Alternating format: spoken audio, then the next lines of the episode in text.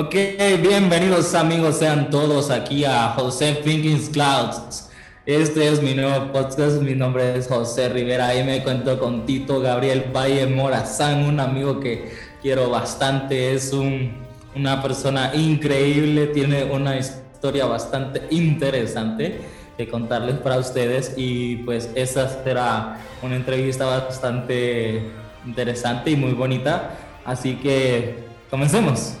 Pues gracias José por, por, la invitación, me siento muy honrado de ser el primer invitado en, en, este gran podcast y qué bonita forma, qué bonita forma el primer episodio de este excelente podcast, José.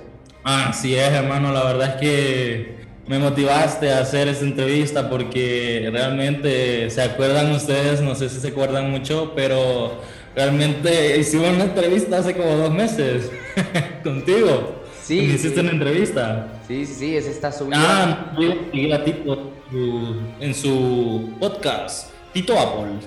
Tito Apple es correcto. Eh, el link, pues se lo voy a pasar para que lo pongas en la descripción del podcast. Pero bueno, eh, José, ¿qué te parece si vamos entrando en materia, como dirían los españoles? Eh, cuéntame, Tito, eh, la primera pregunta para ti es, ¿cuántos años tienes? Tengo 15.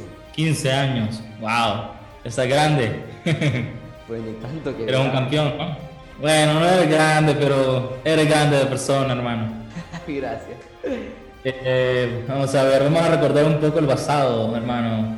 Eh, cuéntanos un poco eh, de tu historia, de, de, de, tu infancia, ¿no? ¿Cómo fue el darte cuenta de que eras no vidente? ¿Fue muy duro para ti o fue fácil al principio? Mira, ¿Cómo fue para tu familia? Para primero tu que nada, te voy a hacer una pequeña corrección y a todo el mundo que este episodio. La palabra Sí. no vidente está mal empleada. Te explico por qué. ¿Qué es un Ah. vidente? Una persona que puede ver el futuro. Yo, nadie puede ver el futuro. Entonces, Ah, la palabra correcta Claro. es eh, una persona ciega, ¿ok? Entonces, pues mira.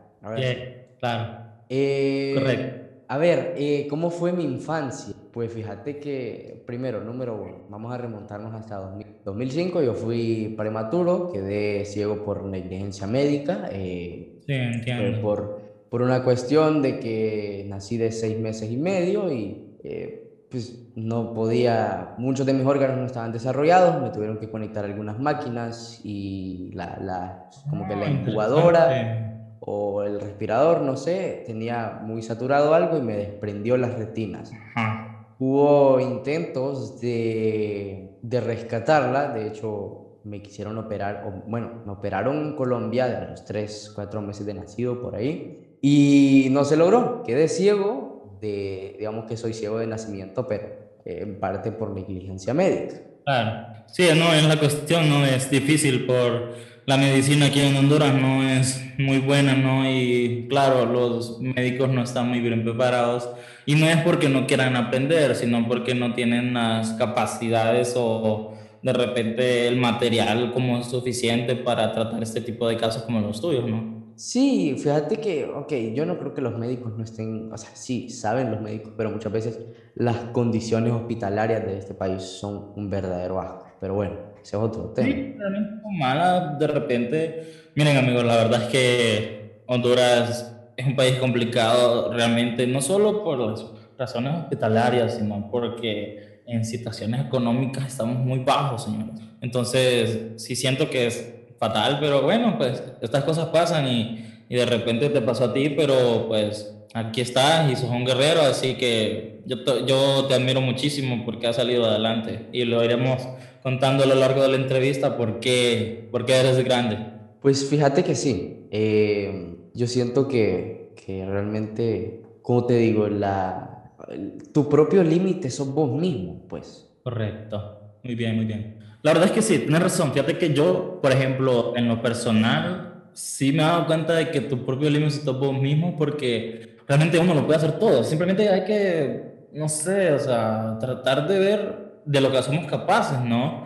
Porque realmente hay personas de que te dicen que sos capaz de hacer esto, pero realmente no te sentís capaz. Pero cuando lo logras, entonces ahí es cuando decís, escucha, si era capaz de hacer esto. Sí, es como cuando estudias que muchas veces te agarra la noche y te desvelas y vos mismo decís, no, ya no puedo, pero a la hora de la hora terminás terminando valga la redundancia, la tarea, y te sentís bien porque terminaste tu tarea y gracias a esa tarea pasas el examen y gracias a ese examen pasas el año y gracias a ese año vas a la universidad y gracias, bueno, es un... Sí, todo, todo se va conectando, todo va conectado, ¿no? Como todo en esta vida. Sí. Porque realmente yo siempre he dicho, y te, te lo he podido recalcar a vos siempre, que todo en esta vida va conectado, todo en esta vida es un ciclo, eh, realmente todo siempre es así, ¿no? O sea, siempre es como que hay ciclos que hay pasos, que hay que ir dando pasos y pasos y pasos y pasos hasta llegar al final. Sí, correcto. Y cuéntanos un poco sobre, también sobre cómo aprendiste a leer y cómo aprendiste a escribir en la máquina de braille, que por lo que me pudiste contar y por lo que pude apreciar en la escuela, tenías una máquina de escribir, ¿no?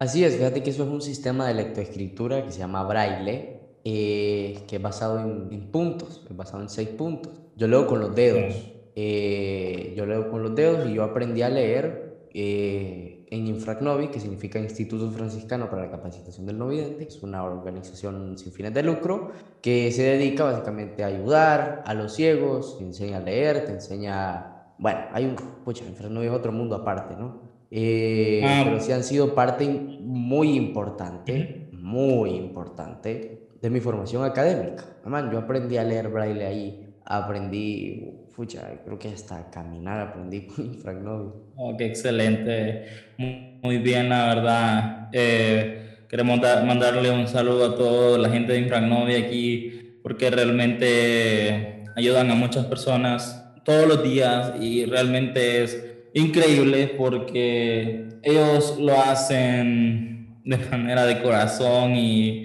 ayudan a toda la gente. Entonces, realmente les mando un abrazo muy grande y también, ¿qué le, quieres decir a la gente de Infragnovia aquí para todos? Y pues que han sido parte muy importante de toda mi vida, de mi formación académica, de mi formación este, como persona, como tal, porque, man, ahí, o sea, bueno, es, es un cariño muy grande que yo le tengo a, a Infranovi, eh, porque pues, estoy donde estoy gracias a ellos. Así es. Y qué importante, la verdad, ser agradecido, fíjate, porque uno tiene que aprender a ser agradecido en la vida y realmente yo te lo digo así como amigo y como profesional y como persona que realmente si naciste así o si tuviste ese problema, pues realmente tienes que agradecerle a Dios y decirle, pues Dios, tú me pusiste esta prueba, ¿no? Entonces yo tengo que, yo tengo que afrontarla y seguir luchando porque realmente soy un guerrero.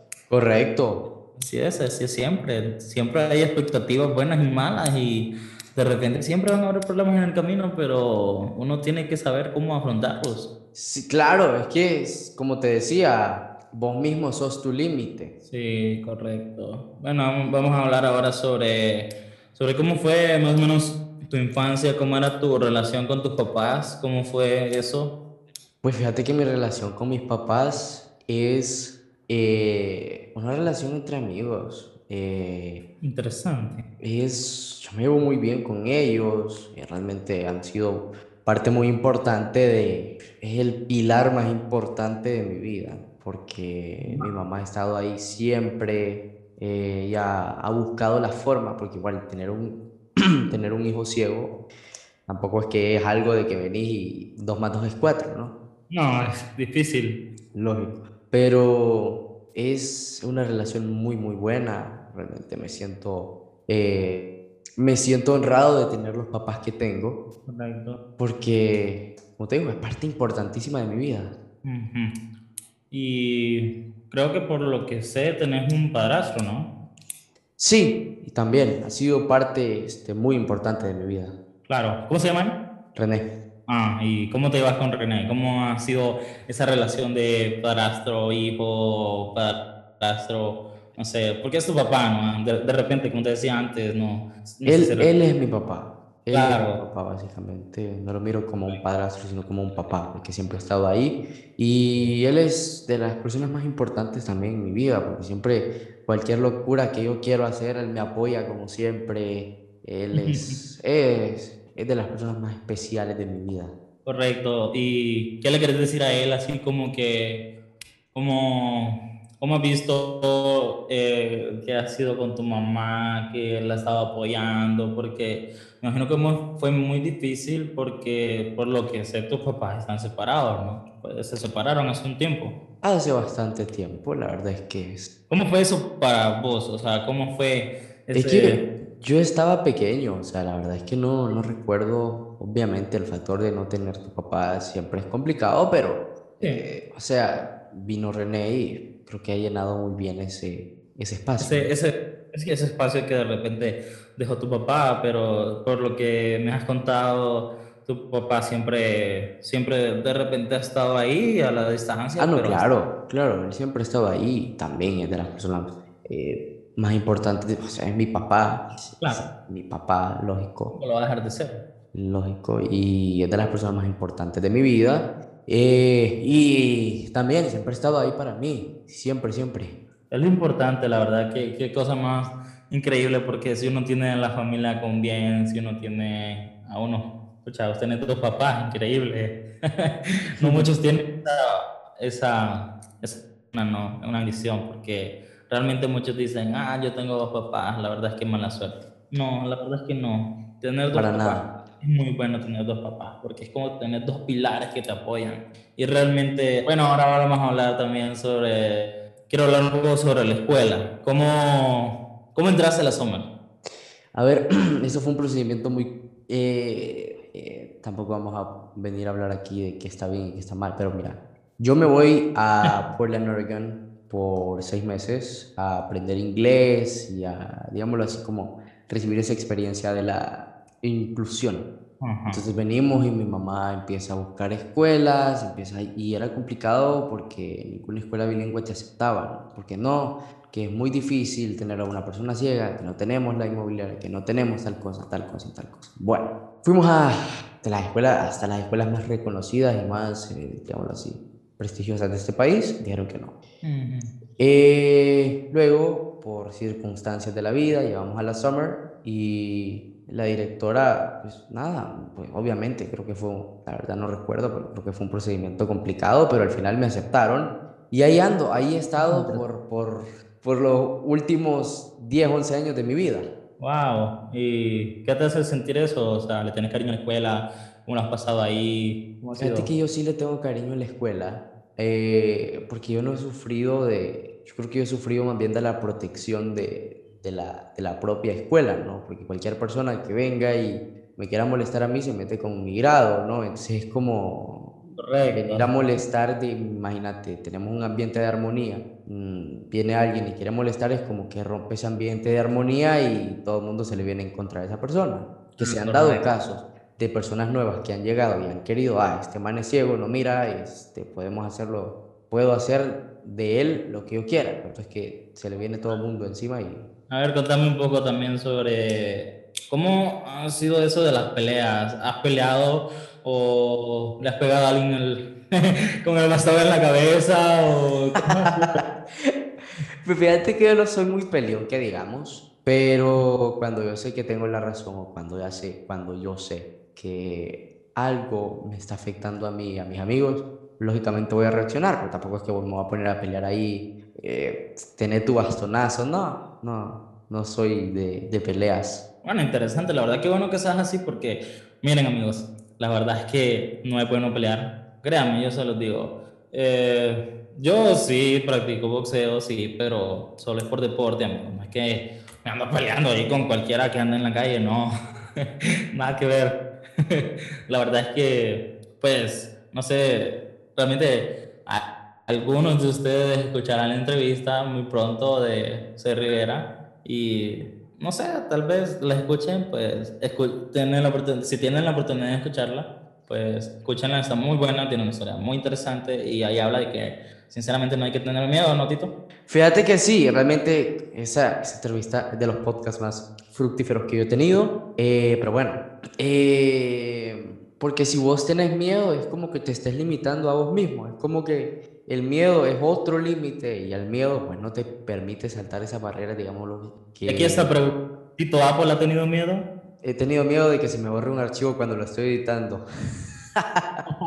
Pero has tenido en algún momento así como de que te vaya a pasar algo malo o un mal presentimiento o algo, así como dudas. Yo creo que es de humanos, o sea, tener miedo es de humanos, pero también es de humanos superar esos miedos. O sea, lógico, por ejemplo, yo le tengo miedo a las arañas, o sea, yo soy sumamente, soy aracnofóbico. Eh, hablar de ellas me da miedo, pero bueno, son miedos comunes, ¿no? Pero así como miedo de que ah, va a pasar algo y va a venir, porque sé controlarme, mis niveles. Oh, qué interesante, la verdad, porque, no sé, es como que a veces que siento que es lo complicado de uno, ¿no? Como, como a veces controlar esas emociones y decir, escucha, debía actuar con, con otra actitud, no esa actitud que tomé. Sí, no, claro, es lo que es, ¿no? Claro, y contarle, contarle un poco a la gente de cómo nos conocimos. Pues fíjate que esta historia es bien random. Lo siento yo, ¿verdad? Porque fue como íbamos en el mismo bus, nos dimos cuenta que vivíamos en el mismo lugar eh, y empezamos a hablar y hasta ahora ha perdurado esa amistad, ¿no? Porque yo estaba como en tercer grado cuando nos conocimos. Increíble, yo estaba como en séptimo. Sí, venías entrando a la escuela y bueno, sexto grado creo que estaba, porque, bueno, bueno, es una historia aparte. sí, ahí la contás todo en el podcast. Ahí la cuento toda la historia en el podcast y pues les motivo a que la escuchen, ¿no? Porque súper interesante, créanme que no se van a aburrir. Eh, es súper, súper, súper interesante. Eh, sí tiene sus momentos claros de dolor, como como, como toda experiencia mala, ¿no? Pero pues así es esto, ¿no? Tito también ha pasado momentos de dolor, pero pues aquí mírenlo, es, una, es un gran éxito lo que ha logrado en todo ese tiempo, ¿no? Entonces, pues hablemos un poco, bueno, yo les quiero contar de que cuando conocí a Tito yo, realmente yo no tenía amigos, Tito fue mi primer amigo en la escuela.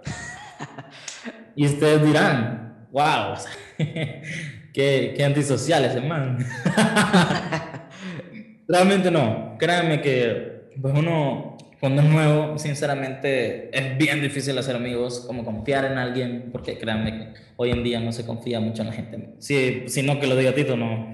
Complicado confiar en la gente. No Lógico, que no sabes las intenciones muchas veces. Sí, correcto. Miren, yo la verdad que este, estos... ¿Cuántos que vamos? Como seis años de conocernos. Uy, más. Siete. Por ahí. Bueno, tenemos como siete años de ser amigos. Entonces, a ver, sí, como siete años, siete, ocho años. Siete años de ser amigos. O sea, o sea, qué interesante, ¿no? Porque muchos no llegan a cierto, ciertos años de amistad, ¿no?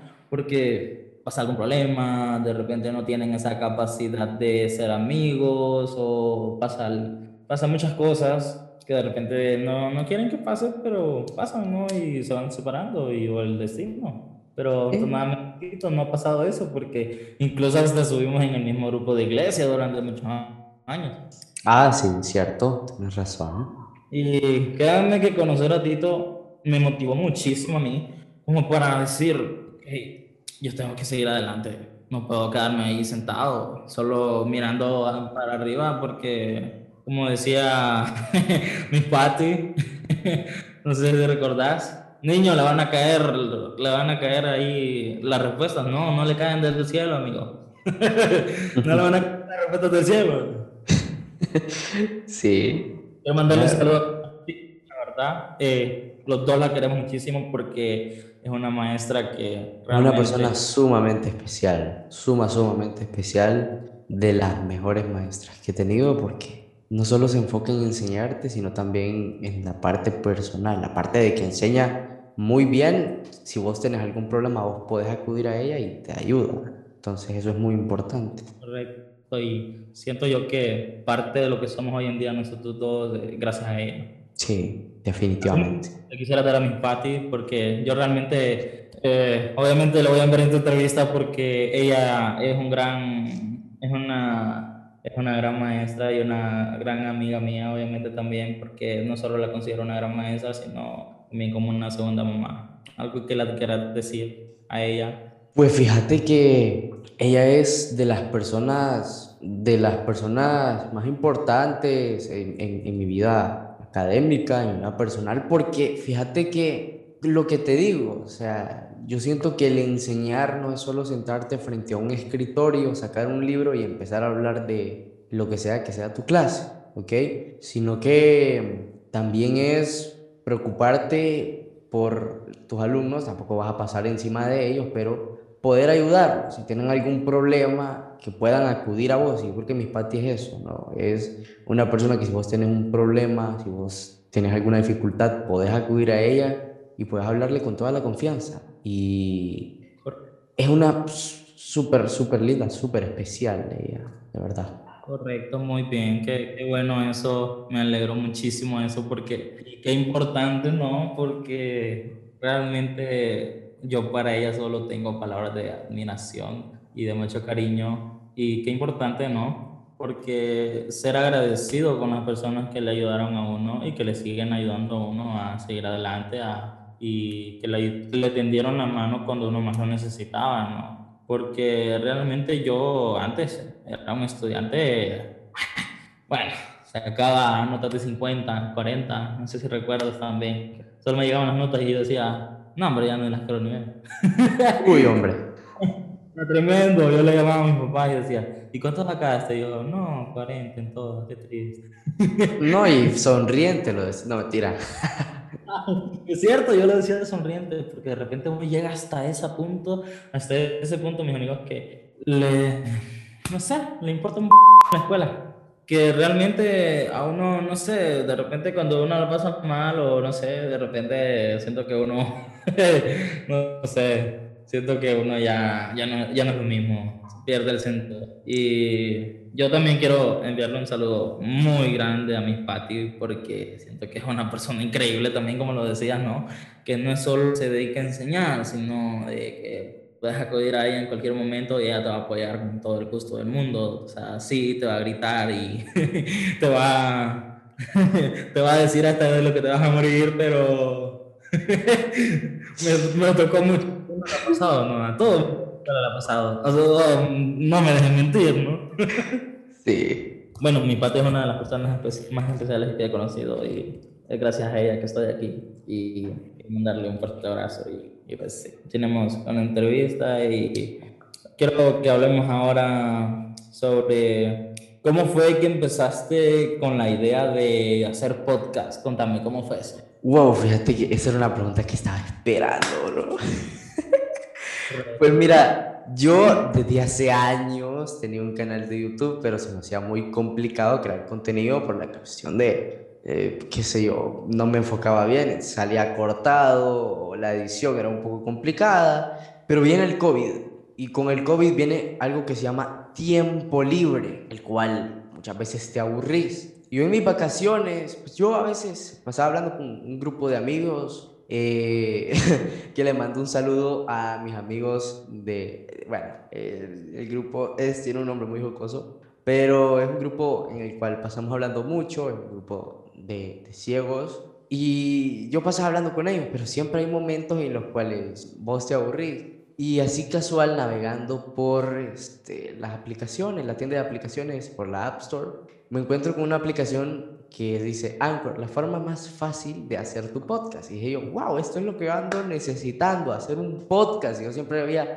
Y bueno, entro, a, me descargo la aplicación, creo el episodio y al siguiente día le digo a un amigo, ayúdame a grabar el primer episodio, voy a hablar de esto, esto, esto y esto. De hecho, un saludo para David, mi, es como mi hermano, y él es de los que más me ha apoyado con el podcast. Entonces me dice, sí, está bien, brother, te voy a ayudar y grabamos el episodio. Y fíjate que casualmente eso fue en agosto. En septiembre me dice David, ¿vos puedes editar audio? No, le digo, no sé nada de edición de audio. Le Entonces me dice, bájate Audacity, un software para editar audio. ¿Y es accesible? Le digo, sí, se puede usar con lector de pantalla, que es un programa que nosotros utilizamos para leer lo que está en la computadora. Si quieren saber más de esto, síganme en el podcast que estoy haciendo una serie de, una serie de demos en el cual pues, ah, estoy utilizando el lector. Pero bueno, me dice, bueno, ponete y bueno, me puse, y dije yo, bueno, ¿por qué no editar mi podcast con esto? Entonces me puse y cada vez a llevar el podcast a un nivel más pro y a un nivel más pro. Pero la idea como tal nació de una aplicación que vi en el App Store y que yo dije, esto es lo que necesito para quitarme el aburrimiento. Ah, qué interesante. Wow, increíble, porque realmente uno tiene que encontrarle, encontrarle sentido a la vida, ¿no? O sea, eh, buscarla de toda la vida, ¿no? Como decían nuestros papás antes, como por ejemplo mis papás siempre me han dicho, siempre tienes que buscarle cosas nuevas a la vida y, y por ejemplo, bueno, mis papás, por ejemplo, yo antes de, de, todo esto que ven aquí, eh, yo antes no podía hablar en público, me da pánico grabar algo, pero hoy en día he agarrado confianza y pues aquí estamos y es un gran, gran logro. Y que yo nunca he tenido miedo de, qué sé yo, a ver, yo soy baterista. Eh... Ah, contar. Quiero hacerle esa pregunta también a mi amigo Tito. Eh, la verdad es que no sé si muchos saben, pero él toca la batería, eh, sabe cantar, eh, tocas el piano también, por lo que... Piano, no. Eh, ah, bueno, pero toca la batería, sabe cantar, eh, la percusión más que todo, ¿no? Sí, yo canto. Bueno, canta y, y toca percusión, ¿no? Entonces ustedes dirán, muchos se preguntarán así como que, ¿cómo un ciego puede hacer eso? Interesante, ¿no? Porque solo Tito nos puede decir, así que le damos la palabra a nuestro amigo Tito. Pues fíjate que a mí también me han preguntado lo mismo. A ver, cada vez me preguntan siempre, ¿y vos cómo haces tal cosa y tal cosa? Y con lo de la batería es como, simple y sencillamente lo hago, ¿no? Es como, solo digamos, tenés que saber dónde está el tom, dónde está el hi-hat, dónde está el ray, el crash, uh, el redoblante, que, o sea, es algo estándar de la batería, ¿no? Ajá. Entonces, por ejemplo, eh, una preguntita aquí que creo que muchos están preguntando. ¿Por qué le dicen hi-hat? Ah, porque, mira, cuando vos tocas eh, el hi-hat, hace como eh, hi-hat cuando le haces con el pedal, entonces es como una alusión al sonido este. Es por lo que, a ver, tampoco es que soy ahí un filósofo de la batería y que no, simple y sencillamente es lo que sé y me han comentado, ahorita sí es lo correcto. No, interesante, la verdad que qué bueno que tengas esos conocimientos. Y vos sabes que a mí me ha enseñado a, mí me enseñó a tocar batería uno de los bateristas más grandes, siento yo, de este país, que es el señor eh, Neri Lara, baterista de bandas como Pez Luna, como El Sol Caracol, eh, ha tocado con ah. Guillermo Anderson, que, a ver, yo ahorita que en, en, la pandemia igual me he dado por escuchar música hondureña, me he dado cuenta de la calidad de músico que tengo por maestro. ¿Cómo se llama, dijiste? Neri Lara, es un tipo... Eh, un saludo a Neri Lara, eh, es un talento hondureño increíble, por lo que me cuenta nuestro amigo Tito aquí, así que un fuerte abrazo para nuestro amigo Neri Lara, lo queremos muchísimo, le mandamos un fuerte abrazo donde quiera que esté en estos momentos, eh, esperemos que escuchen nuestra entrevista y Esperemos que le guste y muchos éxitos en lo que se viene ahora para Neri, Neri Lara y un fuerte abrazo y apoyamos el talento tureño que siento que necesitamos mucho apoyar nuestro talento. Claro, claro. Quería preguntarte también, Tito, aquí entre nos. ¿Vos tenés novia? No, me gustaría, pero... Y aquí decimos por qué realmente no tenés novia. ¿Por qué consideras que no tenés novia aún? ¿O crees que no es el momento? ¿O crees que las chavas realmente no, no miran eso? No sé, no yo siento que muchas veces las chavas son como muy superficiales, ¿no? Y es como, ah, este man no mira. Eh, este man, ay, ¿qué va a decir la gente si ando con este man que no mira? Y se fijan y se concentran mucho en esto. No mira, no mira, no mira, ok. Eh, fíjate que no tengo novia porque no se ha dado la oportunidad. No he encontrado a alguien que... Que realmente valga la pena, ¿no? Correcto, porque, a ver, yo, man, yo me considero una persona sumamente, si yo me enamoro de alguien es, es eh, brutal, no sé, yo soy así. Pero pues, ¿qué te digo? O sea, no, no, simple sencillamente no ha llegado y, y esperemos que llegue pronto porque eh, vivir esa experiencia sería eh, algo interesante. Claro, claro, todo el mundo se merece el amor, amigos, y ¿por qué no, no? Realmente que el amor es bonito. Sí. Sinceramente, te lo digo yo se lo puedo decir que, bueno, por ahí, por ahí me llegó el amor. por ahí me llegó el amor a esta edad, realmente que es increíble cómo se puede cambiar la vida en, en, un, en un segundo, en un momento realmente que es increíble. La verdad es que no, no tengo palabras para describir cómo me siento. Tito ha podido ver eso de mí, de que esos últimos tres meses he estado, no sé, cambié demasiado. Es increíble, realmente que no, no tengo palabras para describir lo que siento. Pues y le quiero sensaciones. quiero mandar un gran saludo a, a María y pues ella es, es, la niña de mis ojos, ¿no? La que, la que llegó para, para cambiar mi vida y, y, la verdad es que la quiero muchísimo. Te quiero mucho, mucho, mucho y te mando muchos besos. Espero que te guste la entrevista. Besos. Y bueno, la cosa es que, como les decía, ¿no? Es interesante, ¿no? Cómo, cómo te cambia la vida. Y espero realmente, Tito, que te llegue el amor muy pronto. Yo sé que te va a llegar porque sos una persona increíble y te tiene que llegar. sería, espectacular que gracias a este podcast me llegara.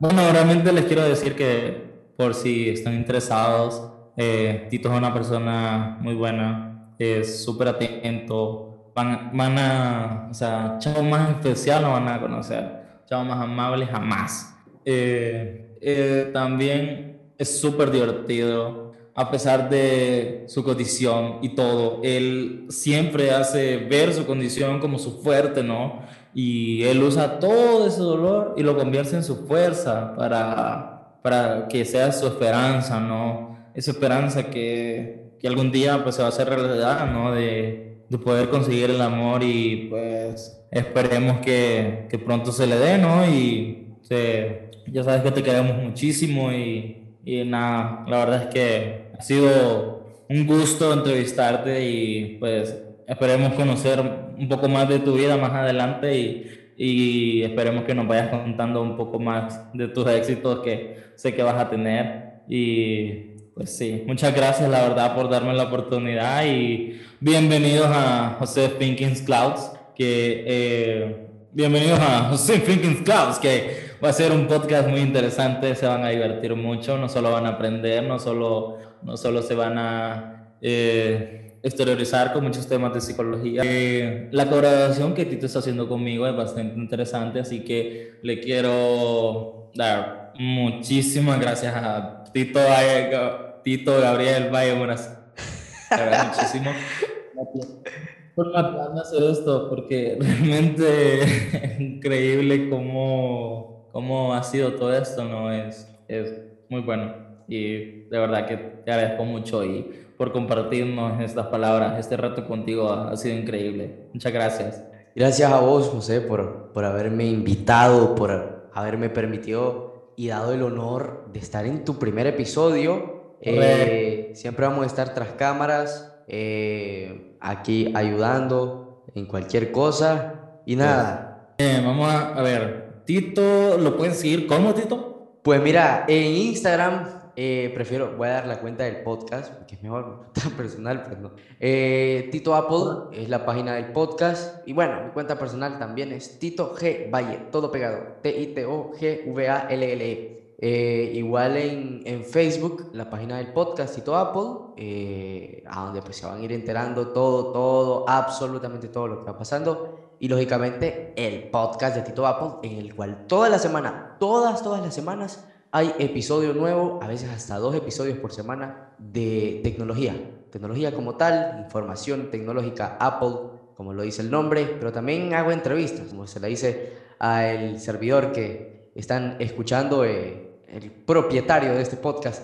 Así que ahí vamos trabajando mucho, mucho en estos proyectos. Bueno, muchas gracias Tito. Me pueden seguir como José Alejandro 2735. Ese es en mi, en mi Instagram.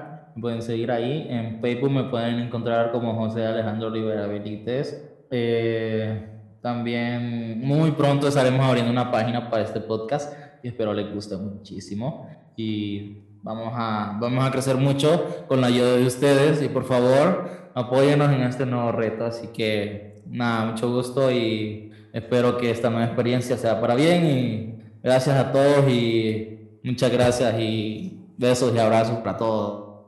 Saludos.